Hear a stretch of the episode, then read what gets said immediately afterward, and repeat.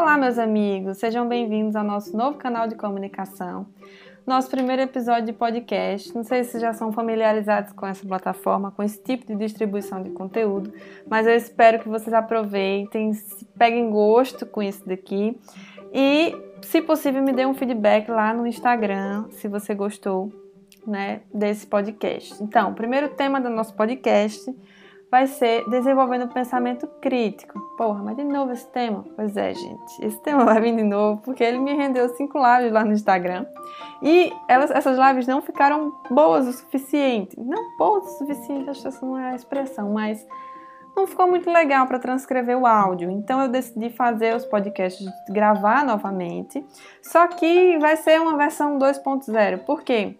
É, eu, de lá para cá eu li algumas coisas, né? Li alguns livros, assisti algumas palestras relacionadas a esse tema. Então eu vou fazer novas reflexões a respeito disso, vou incluir novas, novos insights e não vai ficar tão repetitivo, fiquem tranquilos. E esse tema, minha gente, é um tema muito importante, muito relevante de ser conversado, principalmente porque vocês vão perceber que nós vivemos no automático e isso é muito ruim certo? Por um lado é bom, porque se a gente cria hábitos bons, nós não fazemos esforço para fazer o melhor, mas por outro lado a gente vive meio que cego, né? Durante o nosso cotidiano. Então vamos lá. Primeiro tema, primeiro, primeiro ponto. Nós, seres humanos, temos basicamente dois tipos de pensamento: o pensamento intuitivo e o pensamento crítico que é o que o escritor Daniel Kahneman, no livro Rápido e Devagar, intitula de Sistema 1 e Sistema 2. O que, é esse Sistema 1 e Sistema 2? Bom, Sistema 1 é justamente esse pensamento intuitivo, inato, que o ser humano carrega. Né? Ele até fala: nós nascemos preparados para perceber o mundo em torno de nós, reconhecer objetos, orientar a atenção, evitar perdas e ter medo de aranhas. pois é, a gente já nasceu com esse sentimento intuitivo porque isso é o que nos é, isso é o que nos traz uma certa proteção até, né? E é o nosso instinto de sobrevivência. Por outro lado, o sistema 2, que é o que ele chama de sistema 2, é o pensamento crítico, é o pensamento mais demorado, é o pensamento mais devagar, que demanda mais energia. E aí ele fala que o sistema 2 exige atenção, certo? Para você conseguir pensar dessa maneira, você precisa ter atenção, você demanda mais energia e, no mínimo, um esforço repetitivo. Então, o sistema 1, ele opera automática e rapidamente com pouco ou nenhum esforço e nenhuma percepção de controle voluntário, ou seja, você não tem aquele controle daquele pensamento, ele simplesmente vem na sua cabeça. Já o sistema 2, ele aloca a atenção às atividades mentais trabalhosas, laboriosas, que geralmente a gente requisita, a gente percebe que precisa usar o sistema 2, ou seja, o senso crítico, o pensamento crítico, e aí a gente aciona esse tipo de pensamento. E muitas vezes é, isso é associado a uma experiência subjetiva, certo? Então, escolha e concentração, a gente escolhe ter, diferentemente do sistema 1 do pensamento intuitivo que a gente não escolhe. Vamos dar exemplos. Digamos que você conheceu um, um novo amor, né? Você está vivendo um novo romance, e aí você vai para a casa dessa pessoa conhecer a família dela. E aí a primeira pessoa que você vê é a mãe, certo? E a mãe dessa pessoa, ela tem uma aparência bem comum para você. E aí, vou, vou, dar um exemplo aqui. Vamos dizer que ela é uma pessoa que usa roupas compridas, que tem o cabelo comprido, que tem é, uma fala muito, muito cuidadosa, muito educada. Ela tem bíblias espalhadas pela, espalhadas pela casa. E ela é muito cuidadosa com o filho. Vamos dizer que é um homem, sei lá. E aí, quando você olha para essa pessoa, você não faz nenhum esforço para associar a figura dela a, por exemplo, uma pessoa que é religiosa. Por quê? Porque esse senso intuitivo, o seu cérebro ele, ele, ele arquiva né, esse tipo de pensamento que você já teve previamente. Então, quando você vê uma pessoa, você não faz nenhum esforço para fazer um julgamento a respeito dessa pessoa, certo? Diferentemente do sistema 2, ou seja, do pensamento crítico o qual você não vai conseguir acessar sem ter um mínimo de atenção, Então vamos dizer que você chegou na casa desse, dessa pessoa, a mãe dele conheceu e tudo mais, e aí ela tá com um problema no celular para resolver, ela não consegue resolver. E é um problema tecnicamente fácil, mas ao mesmo tempo você nunca viu. Então você vai lá, tenta ajudar. E aí quando você se depara com um problema razoavelmente simples no celular, você vê que não é tão simples. Aí você vai quebrar a sua cabeça para entender o que é que está acontecendo, para resolver o problema da pessoa. Então esse tipo de pensamento já é um pensamento mais que demanda mais uma energia, mais uma atenção. E se você continuar conversando com a pessoa, talvez você não consiga se concentrar e resolver esse problema. Porque é justamente essa a diferença do sistema 1 para o sistema 2. O sistema 1 é, intui o sistema 1 é intuitivo e automático, não necessita de atenção, e o sistema 2 não, ele necessita dessa atenção. Outro exemplo claro: dirigir. Dirigir para algumas pessoas que já têm um certo, uma certa vivência de, né, de pilotar carro, por exemplo, já tem a pessoa consegue conversar normalmente com outras pessoas que estão dentro do carro. Você não demanda uma energia propriamente dita para que você consiga pensar em cada movimento que você vai fazer no volante, diferentemente de quem está aprendendo, que é uma coisa que nunca teve né, contato. Então a pessoa não, geralmente não consegue conversar muito com as pessoas que estão dentro do carro. Ela tem aquela atenção voltada totalmente para aquele pensamento que é eu quero dirigir bem. E aí, quando isso se torna um hábito, quando isso se torna uma coisa que é corriqueira, se torna um pensamento intuitivo. A pessoa ela não está nem percebendo. Já vi muitas pessoas que passam marcha, às vezes não lembram nem que passou a marcha, porque é intuitivo. E aí é diferente quando você se encontra numa, num momento, por exemplo, de, de perigo. E aí você para tudo que você está fazendo, inclusive desligar a música ou para de conversar para você prestar atenção naquilo, porque aquilo ali já não é mais intuitivo. Vocês entendem? E aí, de onde vêm esses pensamentos intuitivos? Bom, tem vários locais que a gente pode acessar esses pensamentos, né? Que podem ser inseridos na nossa cabeça. Primeira coisa, educação. O modo que você foi criado, as pessoas que criaram você, é, o convívio social, as pessoas que te cercam, os seus costumes, o seu cotidiano, a sua cultura, o país onde você vive, a sua descendência, a época que você vive, né? Tudo isso vai interferir nesse, nesse contexto que vai fazer você ter esses pré-julgamentos. Vocês que eu digo, eu também me incluo, né? Eu também, também sou ser humano. Então, nós temos isso enraizado em nós e isso é construído ano a ano na nossa vida. Ano a ano. Então, quando a gente vê uma coisa que é muito diferente da nossa realidade, geralmente a gente se choca. Por quê? Porque na nossa cabeça aquilo dali já vem sendo plantado de um jeito que é automático pra gente, né? E aí Ambos os pensamentos, tanto o intuitivo quanto o crítico, eles são muito importantes para a nossa vida, né? Porque à medida que, que você vai tendo que tomar escolhas diárias, nosso cérebro ele tenta ao máximo reter energia, ele não quer gastar energia com todo tipo de, de coisa, com todo tipo de escolha. Né? Então, se você tem 100 escolhas para fazer durante o dia, desde a roupa que você vai vestir para ir trabalhar até a maneira que você vai escovar os dentes, o nosso cérebro ele tende a economizar energia. Então, se ele vê que aquela, aquele movimento que você faz é um movimento que você faz todos os dias, ele vai simplesmente se acostumar a fazer aquilo e de uma maneira que você não vai mais precisar pensar para fazer. Por exemplo, você vai tomar banho, não sei se vocês já perceberam, mas os movimentos que a gente usa para tomar banho, para se lavar, se esfregar, são os mesmos todos os dias. E se você parar para contar, você vai ver que você se lava da mesma maneira todos os dias. Mesma coisa você escovar os dentes.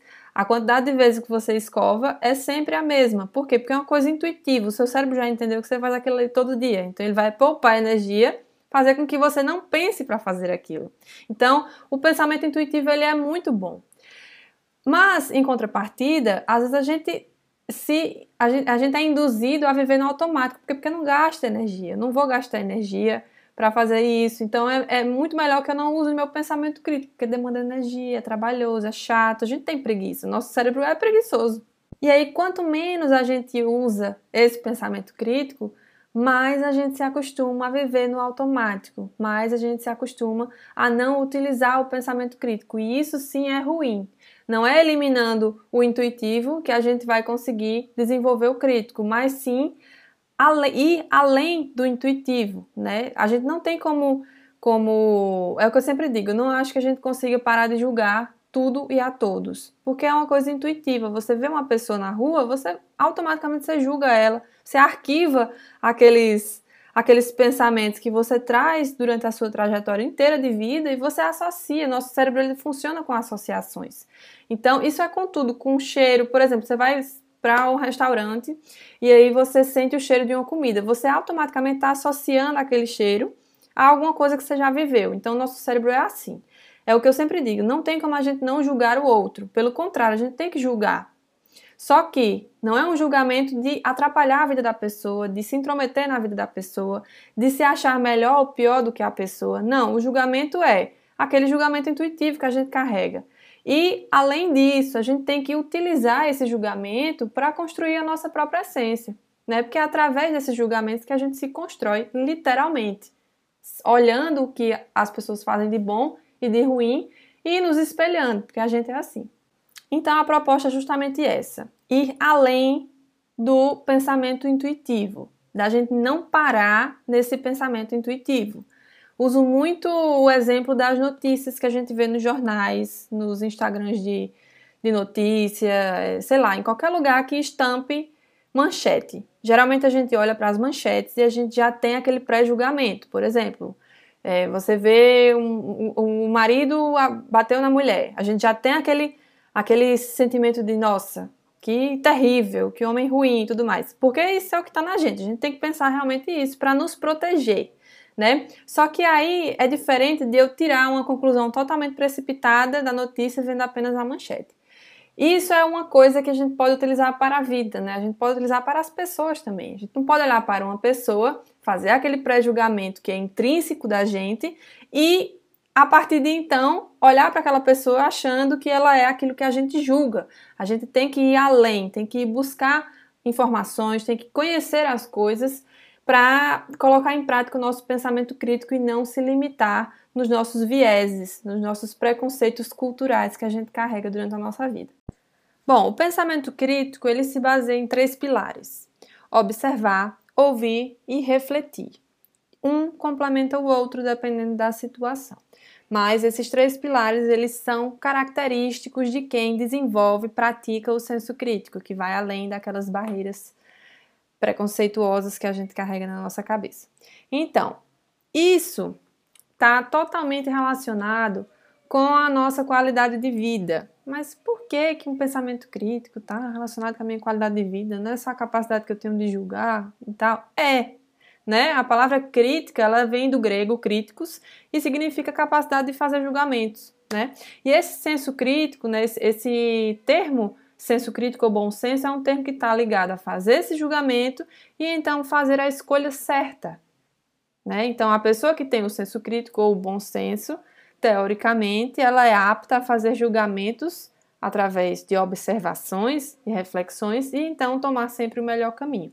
Esse é o sentido literal desse termo, né? Então, mas o que é que tem a ver qualidade de vida com isso? Ora, se você observa você analisa, né? E se você analisa, você tem uma capacidade maior de escolher do que uma pessoa que não analisa.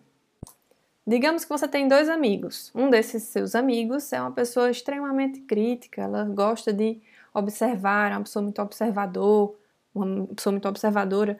Em contrapartida, a outra é muito impulsiva, muito emotiva. Quando você está querendo um, um, conselho, amoroso, sei lá, profissional, você vai pedir esse conselho a quem? A quem observa ou a quem impulsiona, né? Então, quem tem essa tendência de fazer pré-julgamento com a análise por trás, com a observação, ela é uma pessoa que geralmente as pessoas confiam, né? Mas voltando lá para aquela parte da qualidade de vida. Quem observa, analisa, e quem analisa sempre escolhe melhor do que quem não analisa. E isso parte do pressuposto de que nós fazemos isso o tempo inteiro, o tempo inteiro.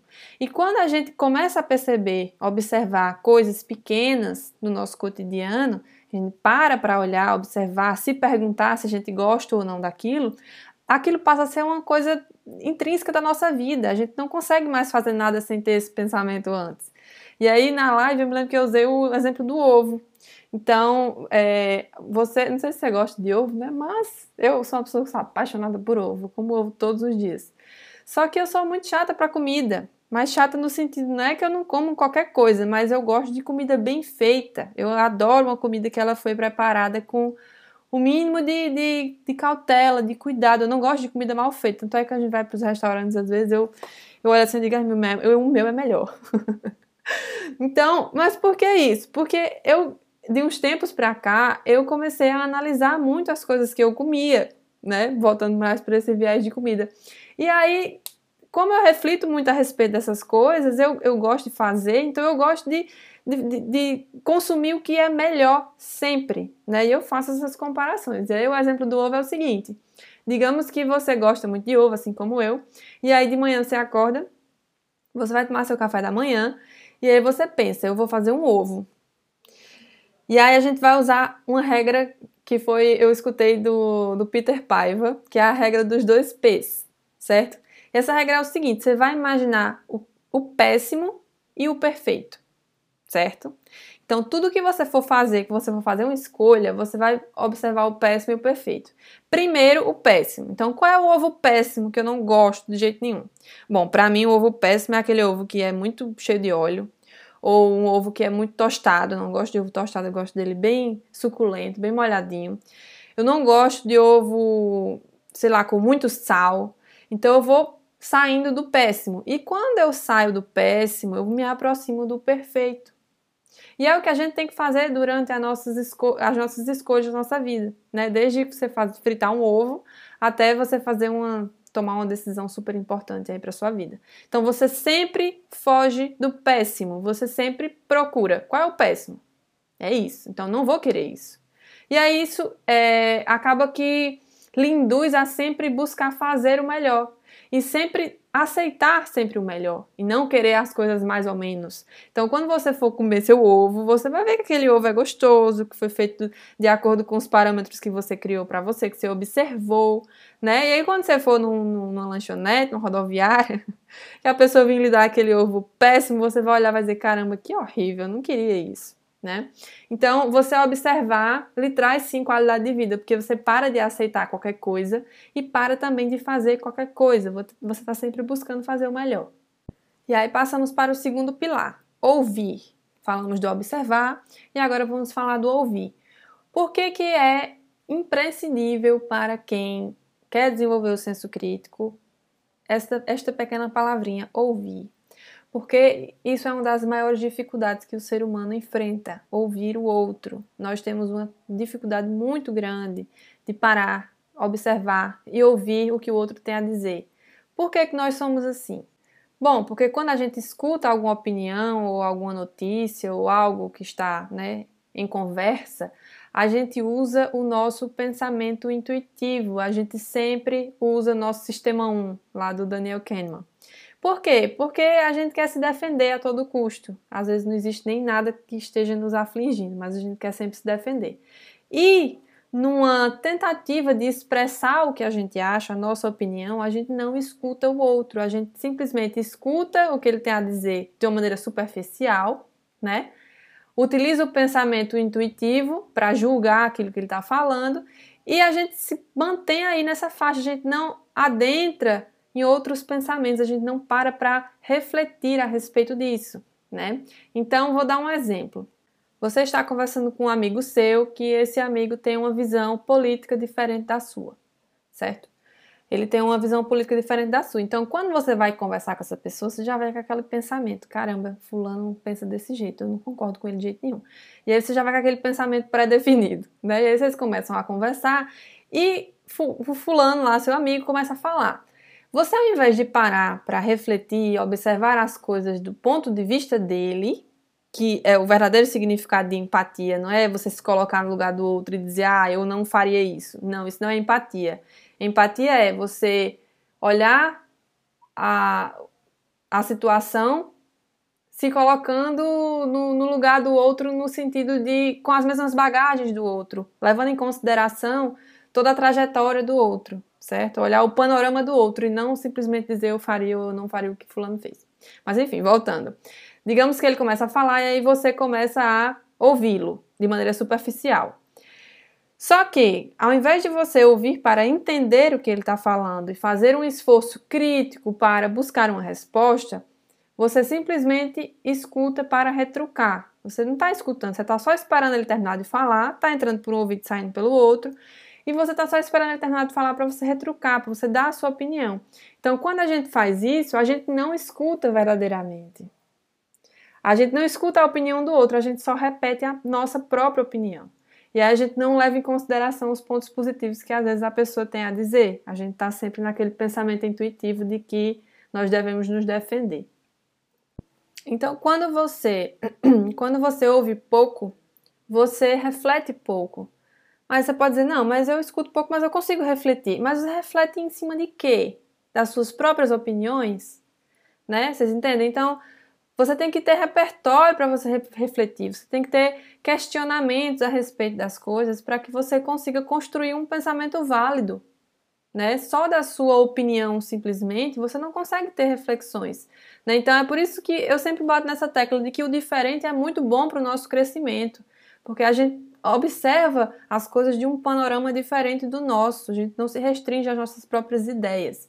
E quando você observa pouco, você ouve pouco, você não tem repertório para fazer uma reflexão adequada. Então você acaba tomando decisões baseadas no pensamento intuitivo e não no pensamento crítico verdadeiramente. Então, à medida que você pratica esse movimento de questionar, né, se você gosta ou não de determinada coisa, ou se você, é, se você desenvolve, aguça o seu senso crítico de modo que, é, sei lá, você vai pensar a respeito de muitas coisas, não de tudo, que é aquilo que eu disse, né? O cérebro da gente ele tenta sempre poupar as energias, mas aquilo que você consegue raciocinar, faça.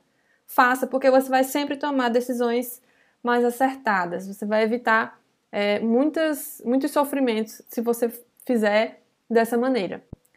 E aí, para finalizar, eu vou dizer uma frase que eu não me recordo quem é o autor, mas eu ouvi da boca de Leandro Carnal, eu acho que ele estava parafraseando outra pessoa. Mas a frase é: O que o homem não entende, ele não possui. O que a gente tem muitas vezes é um falso entendimento a respeito das coisas, porque a gente escuta as pessoas falarem e a gente tira recortes dessas falas, né, tira retratos e acaba que reproduz, né?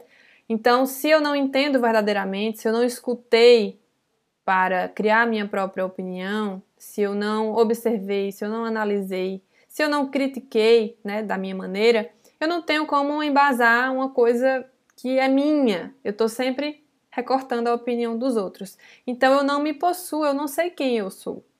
Certo? Então, o pensamento crítico ele serve justamente para isso, para nos trazer essa conexão com a nossa essência, para a gente saber o que, que a gente é, o que, que a gente gosta. Se a gente gosta de ovo frito assado, torrado, queimado, se a gente gosta de ovo frito cru, com a gema mole.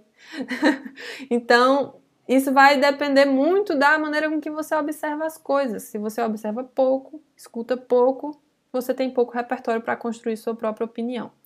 E é com isso que nós vamos fechar esta, este podcast. E o próximo falaremos de senso comum, seguindo aí o roteiro das lives. Até logo!